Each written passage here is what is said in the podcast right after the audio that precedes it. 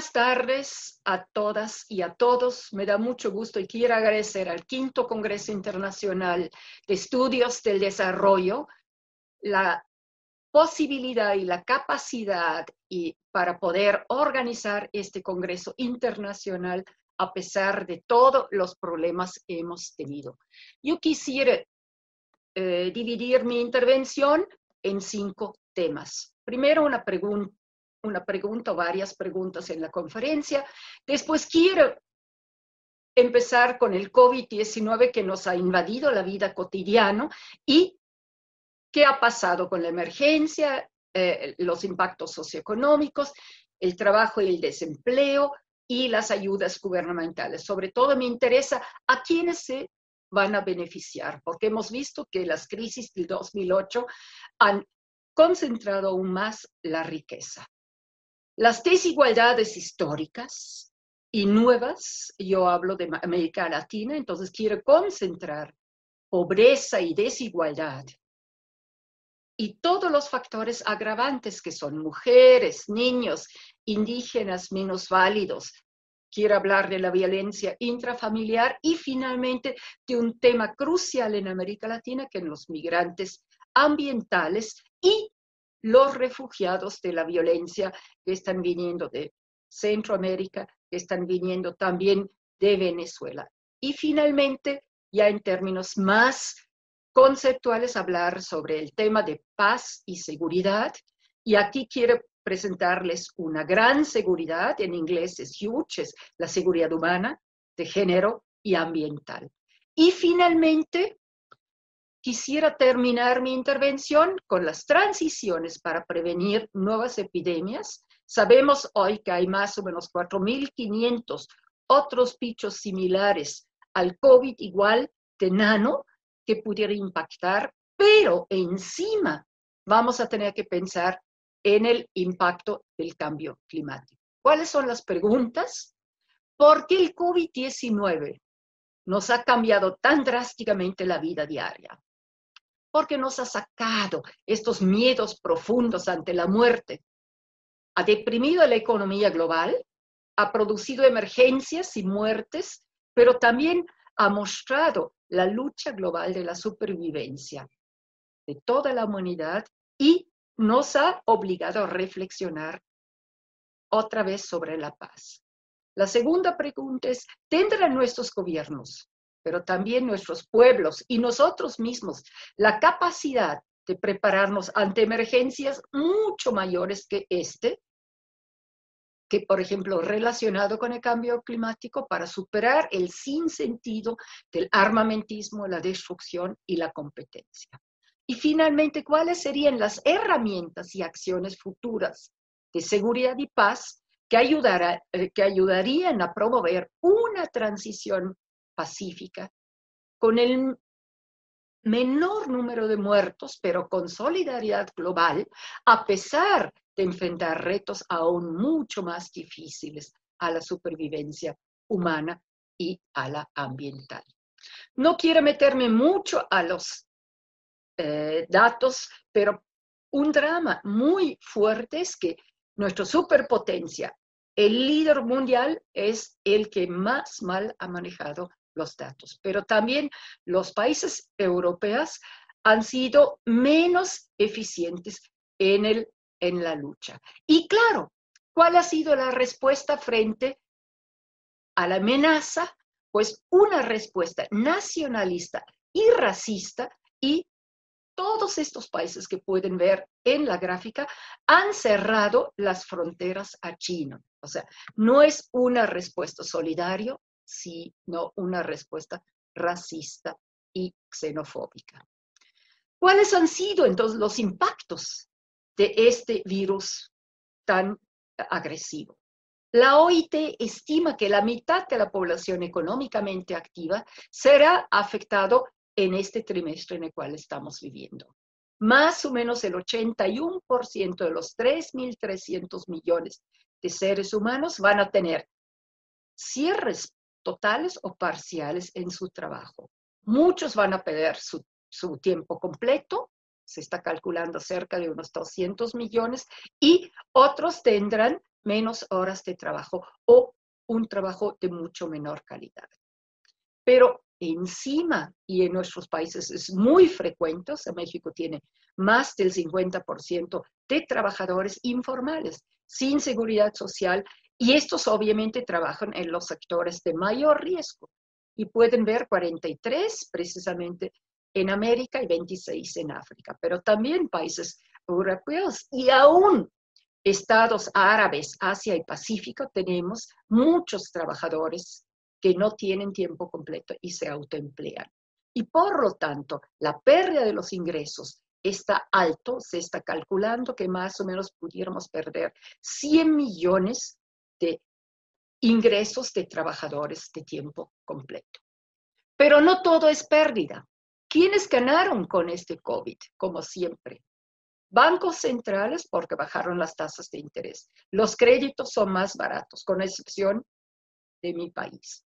Las plataformas de trabajo remoto donde estamos, Zoom, Skype, etcétera, servicios remotos de software, los que hacen ejercicio en casa, las plataformas de streaming, las diversiones, las empresas de comida a domicilio, farmacias, eh, equipos de protección, hospitales privados, suministro de productos de limpieza y, claro, los mayoristas de alimentos. ¿Quiénes han perdido? Mercado bursátil, aunque aquí básicamente son los pequeños especuladores, las cadenas productivos y microempresas, por ejemplo, venta de automóviles y bienes duraderos, el precio de petróleo, del oro, de los metales, aerolíneas, turismo, hoteles, eventos deportivos, eventos de diversión, pero también los trabajadores por cuenta propia, micronegocios, mujeres y niños y niñas por la violencia intrafamiliar. En México tenemos por día 10 feminicidios, personal hospitalario expuesto al virus y cada vez más a las agresiones sociales por miedo que otra gente se pudiera enfermar. ¿Qué pasa ante la pandemia a nivel global? La ONU eh, empezó con un fondo de alimentación, la UNICEF protegió niños, la Organización Mundial de Salud eh, intervino fuertemente, el Banco Mundial está apoyando a 25 países, pero hace seis proyectos especiales en América Latina, en Argentina, Ecuador, Paraguay, Haití, El Salvador y Honduras. Es muy interesante que el premio Nobel de Economía, Stiglitz, insistió que los países pobres no deberían utilizar los fondos del Fondo Monetario Internacional para pagar deudas, lo que pasó en 2008, sino para estimular su economía, superar los rezagos sociales y hacer una política contracíclicos.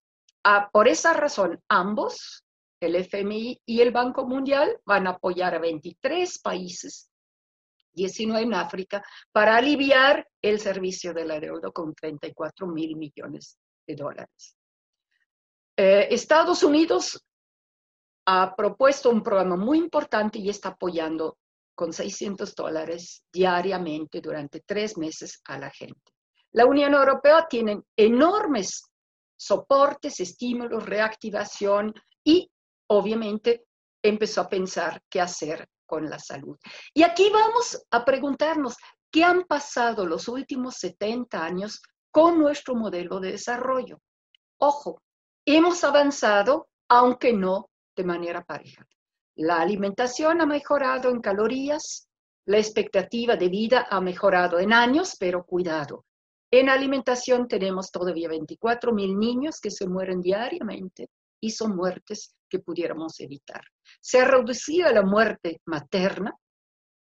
Hemos mejorado años de estudio, no obstante, no hemos mejorado la pobreza en el planeta.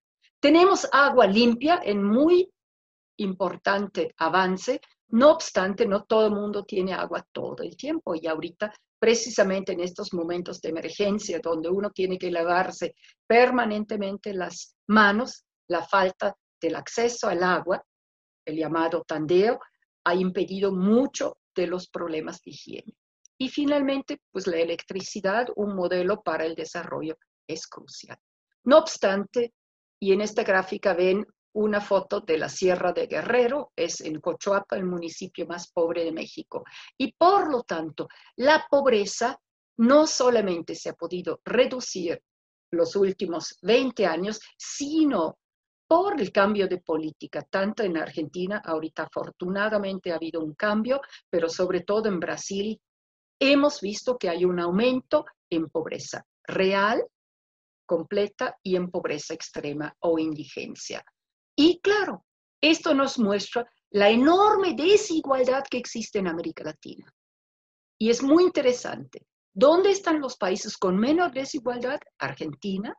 Pero, ojo, un tema crucial. Bolivia logró bajar sustancialmente de 2002, tenía de las más altas desigualdades en el planeta, hacia un manejo mucho menos desigualitarios, pero nos ha llevado a un golpe de Estado para eh, eliminar un presidente que estaba promoviendo la igualdad.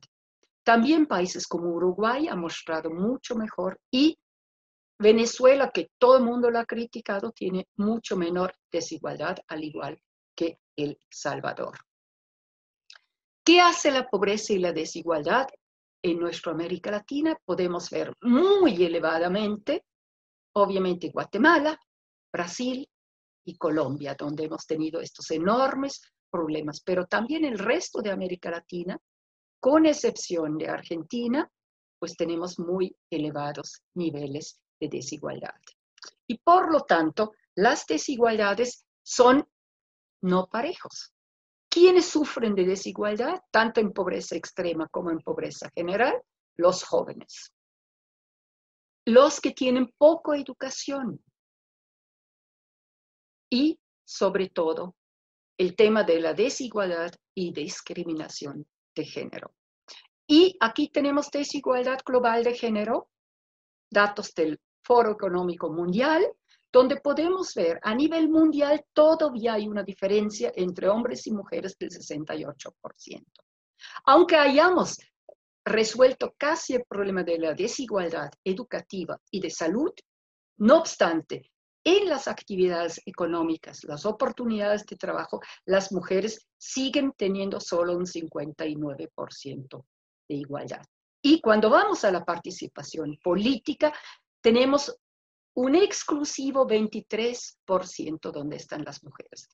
Y me impactó porque hace 15 días el Forbes, que es la revista de los archimillardarios, hizo un estudio sobre el manejo del COVID y encontró que había 12 países que han manejado de manera muy eficiente y constructivo el problema y han reducido sustancialmente los muertes en sus países. ¿Y saben qué han descubierto? Gran sorpresa para ellos. Todos estos 12 países fueron dirigidos por mujeres. O sea, no es casualidad cuando tengamos mujeres en el proceso que podemos empezar sustancialmente. ¿Qué pasa entonces con la pobreza y género? Como pueden ver, el índice de feminidad, tanto en pobreza como pobreza extrema, es elevado. Y claro, crisis afectan más a las mujeres. En educación, no hay duda, las mujeres todavía están rezagados en América Latina. En desempleo, tenemos menos mujeres, pueden ver las tasas más altas, los empleos más precarios y menos bien pagados más temporales están en manos de, las mujeres. Y por lo tanto, la CEPAL ha calculado qué pudiera pasar si tuviéramos escenarios iguales, si mejoraríamos un por ciento por año el incremento de las mujeres en todas las actividades y si lograríamos una igualdad. ¿Y cuáles fueron los datos? El primer escenario, el llamado BAU o Business as Usual, ¿no? seguimos, pues aumentaríamos levemente la participación laboral femenina. Si haríamos un por ciento más, pudiéramos aumentar en cada uno de nuestros países 2.14% el PIB. Y si tuviéramos una mayor igualdad, pudiéramos casi 7% aumentar el PIB. O sea, aquí está un reto gigantesco y lo mismo pasa a nivel mundial. Entonces, esto es crucial, la igualdad de género, pero también la igualdad en etnias y razas. O sea, los afroamericanos obviamente tienen un enorme problema, pero también los indígenas están rezagados. Y no podemos eh, prescindir ah, de la juventud. Ellos han tenido y están enfrentando dificultades muy complejas. O sea, no solamente en términos de, por ejemplo, en América Latina y en México, en gran parte de nuestros países, por los homicidios, no hemos aumentado los niveles de vida. Y son básicamente homicidios de jóvenes entre 15 y 24 años, muchas veces relacionados con el crimen organizado. Entonces, como pueden ver, la seguridad social de los jóvenes es precaria en nuestros países. Pero también la diferencia de ingreso tiene que ver. Más joven, más pobre ingreso. Más eh, consolidado en la carrera, pues más posibilidades. ¿Qué pasa cuando los jóvenes, mujeres, tienen poca posibilidad de futuros? Pues pueden ver, comparación entre México y Colombia, un enorme número de suicidios para poder eh, resolver o salir de estas angustias complejos que les acaba de mostrar.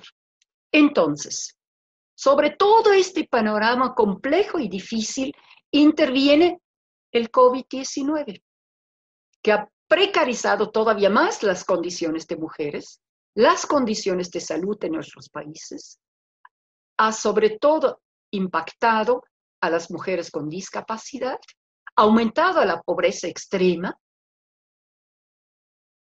nos ha llevado, y aquí sí las mujeres en general tenemos una educación digital muy precaria, por lo tanto el Internet es difícil, mucha gente ni siquiera tiene acceso a Internet en las comunidades y por lo tanto ha aumentado la trata con fines de explotación sexual. Pero también la ciberviolencia, y es muy interesante que en España aumentó un 25% de las descargas de pornografía infantil. es un fenómeno global a nivel mundial. Y no hablamos de la inseguridad alimentaria, donde precisamente la obesidad no solamente agudizado los problemas de diabetes cardiovasculares, sino también, por lo tanto, los riesgos de muerte en un proceso. Este es el panorama en el cual nos estamos globalmente involucrando. Pero claro, América Latina y sobre todo México está expuesta a un proceso mucho más delicado, porque tenemos ahorita una presión de Estados Unidos y fue directamente o controlan la frontera sur y la frontera norte y no tengamos más inmigración, o vamos a aumentarle 5% cada semana sus aranceles, pues, y acuérdense que México dependen 82% de las exportaciones de Estados Unidos. O sea, no nos queda más que convertirnos y hacer el trabajo sucio Estados Unidos de controlar, de detener y regresar los migrantes de Centroamérica. ¿Cuáles han sido sus rutas? Como pueden ver, Nicaragua, Honduras, Guatemala, básicamente. El camino más corto es a Laredo, pero como pueden ver, hay muchas otras rutas hacia Reynosa, Piedras Negras, El Paso, Ciudad Juárez, Agua Prieto, Nogales, pero en Baja California también Tijuana y San Diego. Todas estas ciudades del lado mexicanos se han convertido en altamente violentos y hay un conflicto quien controla el paso en este tipo de procesos. ¿Por qué migra la gente? Por una parte, tenemos los desastres y pueden ver muy claramente Brasil, Colombia, Centroamérica y México están de los más expuestos en términos de eventos de desastres. Y claro, Centroamérica y México, ¿por qué razón?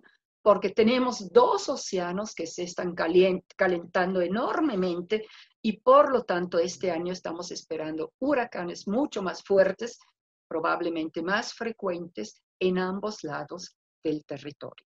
Y esto afecta también Centroamérica. Entonces, tenemos una migración compleja, una socioeconómica, una de seguridad y una ambiental. Y tenemos migración interna y tenemos migración internacional. ¿Qué estamos haciendo en un momento dado? Pues obviamente los temas ambientales son muy importantes. ¿Es un proceso gradual de pérdida de fertilidad de suelos o es repentino con un desastre? ¿Es actual? ¿Es percibido? ¿Es una variabilidad lento o es de plano golpe?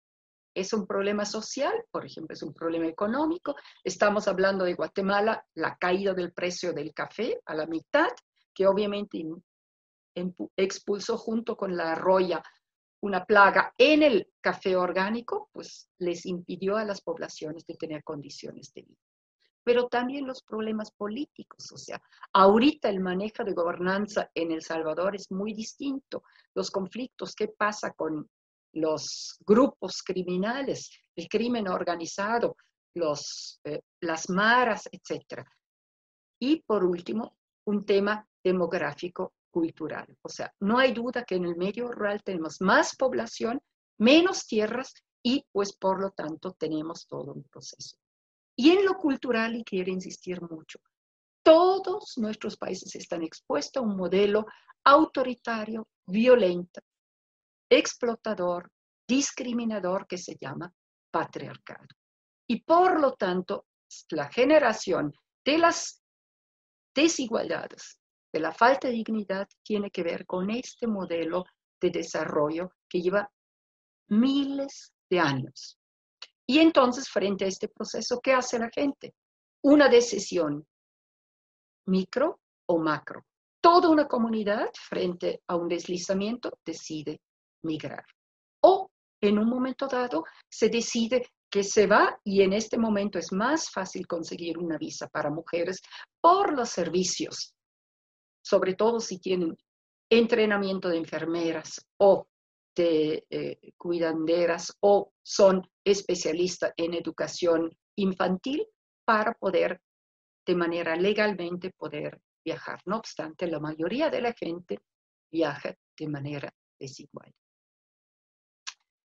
¿Qué ha pasado con los centroamericanos? México, con el cambio de gobierno hace dos años, tomó una posición primero de apertura hacia Centroamérica y de apoyo con un programa de reforestación en todos los países centroamericanos. Con esto recibimos migrantes de manera legal. Y CEPAL hizo un estudio y se dio cuenta que estos migrantes que empezaron a migrar hace dos años pues disponen de servicios básicos, no viven en tanto hacinamiento, tienen empleo, tienen acceso a salud, aunque no tienen eh, acceso a un sistema de pensiones. Y los recientes no están en condiciones mucho peor, con excepción de salud. Entonces sí, hubo una ventaja, pero ¿qué ha pasado recientemente? México ha cerrado y ha tenido que hacer el trabajo sucio a los Estados Unidos y por lo tanto hemos tenido este problema. Pero encima hemos tenido un COVID, tenemos cambio climático y todo esto afecta la paz y la seguridad. Y por lo tanto tenemos una gran seguridad, una huge en inglés, que es seguridad humana, seguridad de género y seguridad ambiental. Y quisiera mostrarles que hemos tenido que ampliar los sectores de seguridad. Primero, nada más era militar y político, ¿no? Se ha ampliado hacia lo económico, la crisis del 2008 fue muy claro, la ambiental con la crisis de cambio climático y hacia una social o societal. Esto sería una ampliación de los factores.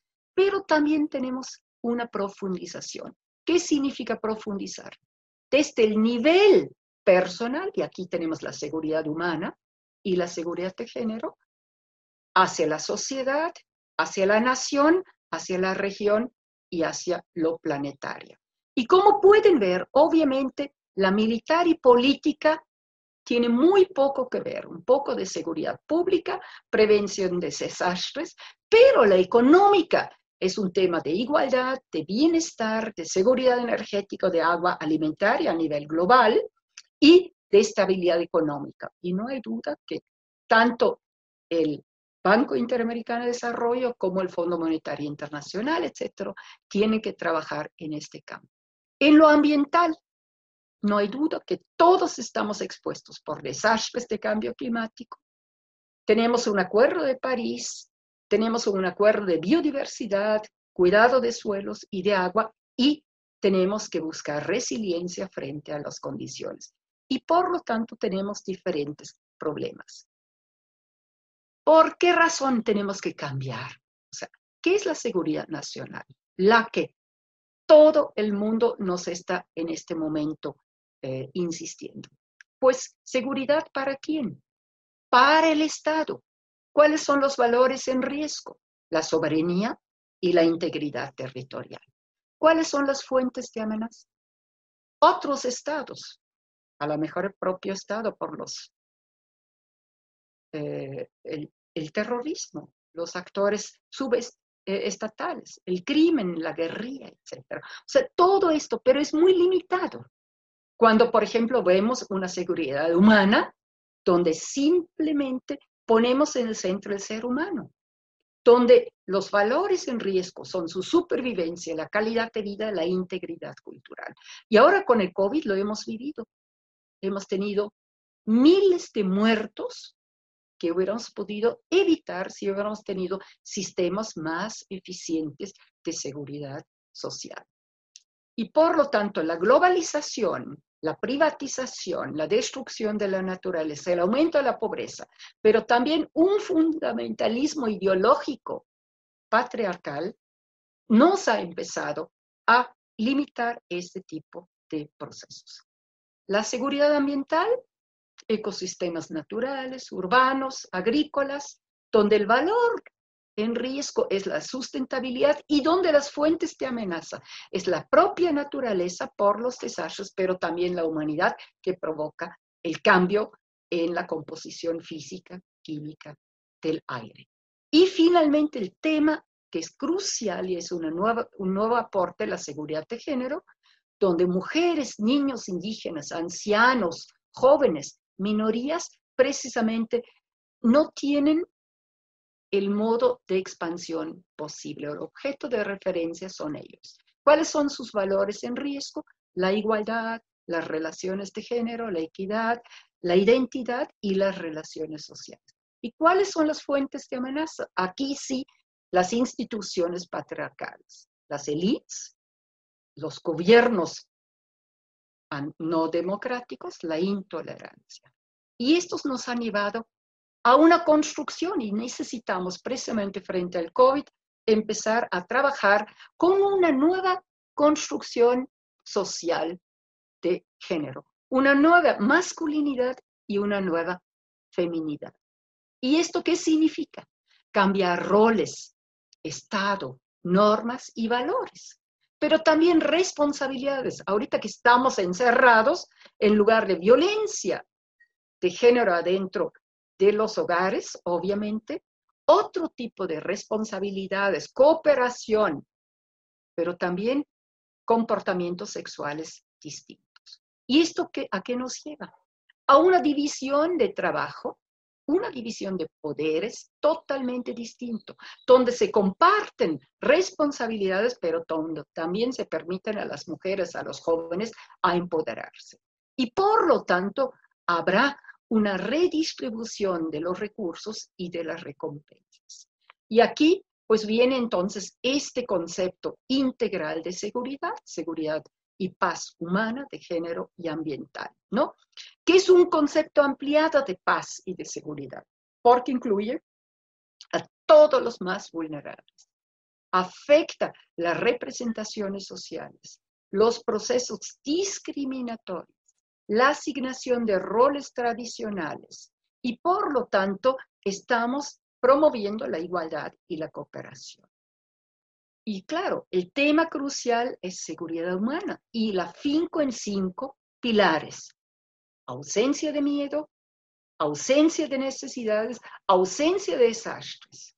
Vivir en un estado de derecho donde sí se aplica todo el tema judicial, por ejemplo, en México, el 99% de los feminicidios no han tenido todavía una condena.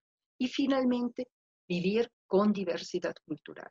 En un país, por ejemplo, en México, que tenemos 65 lenguas distintas, obviamente, toda esta diversidad cultural puede enriquecer este proceso. La seguridad ambiental, no hay duda, necesitamos una paz sustentable, recuperar servicios ecosistémicos. Acuérdense de los 24 servicios ecosistémicos cruciales que nos proveen, que nos regulan, que nos recuperan y nos den elementos culturales, pues hemos deteriorado 18. Y pues es crucial revertir este proceso. Entonces, ¿qué nos hace esta gran, huge seguridad? Una democracia participativa, con gobernanza, con respeto a los derechos humanos para todos y todos. Resolución no violenta de conflictos. O sea, en síntesis, un proceso lejos de la seguridad militar y política hacia una seguridad humana, seguridad de género y seguridad ambiental. Donde sí, y aquí hay un tema crucial, hemos gastado casi un trillón el año pasado en armas, ¿para qué los necesitamos? Restablecer el orden. Ahorita que hemos pasado por el COVID, vimos que necesitamos sistemas de salud y educación públicas para todo el mundo, reparación de las víctimas. Nosotros tenemos todavía más o menos 60 mil desaparecidos en nuestro país. Observación de la comunidad internacional. Medidas para proteger los derechos humanos de los más vulnerables. Promoción y participación política, sobre todo de las mujeres. Y fortalecimiento de una seguridad integral. Y esto implica igualdad de género, economía circular y por lo tanto, sustentabilidad. Entonces, ¿qué hacemos? Obviamente, el futuro, no queremos regresar a la normalidad, porque la normalidad neoliberal nos causó los problemas, las muertes, la pandemia mal manejado, porque por egoísmo, por crisis, por privatización del sector de salud y por desmantelamiento de nuestros sistemas públicos. Y se puede ver que tanto Suecia como Alemania han manejado mucho mejor sus sistemas de salud porque los han podido eh, manejar de manera a favor de la población, si lo comparamos tanto con España como Francia como Italia y otros muchos más países en el mundo. El sistema, por lo tanto, de salud y educación tiene que ser público, universal y eficiente. Y ojo, todos los medios han silenciado el enorme trabajo de los médicos cubanos, sus medicinas, que en el mundo entero han sido solidarios. Necesitamos economía solidaria, un ambiente que recupere ecosistemas, una cultura indígena, que los amaras lo llaman vivir bien, dicen no podemos vivir mejor. O sea, hay que saber comer bien, beber bien, bailar bien, trabajar bien y descansar bien. Y por lo tanto, esto nos lleva a igualar salarios entre hombres y mujeres, participación política de las mujeres, pero también recuperación. Y pueden ver, por ejemplo, hoy acabo de leer un trabajo que el Amazonas ya no es absorbador de dióxido de carbono, sino es expulsador y por lo tanto no podemos seguir con un manejo trófico de la economía, de extractivismo, de manejo de manufactura enorme y finalmente irnos hacia una, un proceso de reciclamientos. Y por lo tanto, las alternativas de esta transición tienen que incluir no nada más decisiones de arriba por abajo por parte del gobierno, sino en nuestros países frágiles, depauperados, y abandonado con muchos grupos marginales desde abajo hacia arriba. ¿Y esto qué significa? Transformar una vida en vivir bien, donde hay trabajo, felicidad, solidaridad, sustentabilidad, resiliencia ante el cambio climático, recuperación de la biodiversidad, agua limpia, suelos sanos y aire transparente. Vamos a poder manejar y mantener nuestros ecosistemas recuperados, donde hay delfines ahorita otra vez en Venecia y donde tenemos transparencia en el aire en China o en Madrid. ¿Qué significa la prosperidad post-crecimiento? ¿Qué es igualdad de género de indígenas, de jóvenes, con cuidado de los vulnerables? ¿Cómo podemos cuidar los migrantes? Sobre todo cuando muchos de los países europeos estaban involucrados en las guerras, por ejemplo, de África del Norte. ¿Cómo podemos tener una solidaridad global con coexistencia entre naturaleza y seres humanos? Un entrenamiento para resarcir desastres, crear resiliencia y el cambio climático viene fuerte. Vamos a poder reducir si reducimos los gases de efecto invernadero, pero muchos efectos ya están irreversibles. Por lo tanto, hay que descarbonizar la economía y desmaterializarlo. ¿Qué significa esto? Reciclar todo lo que estamos usando.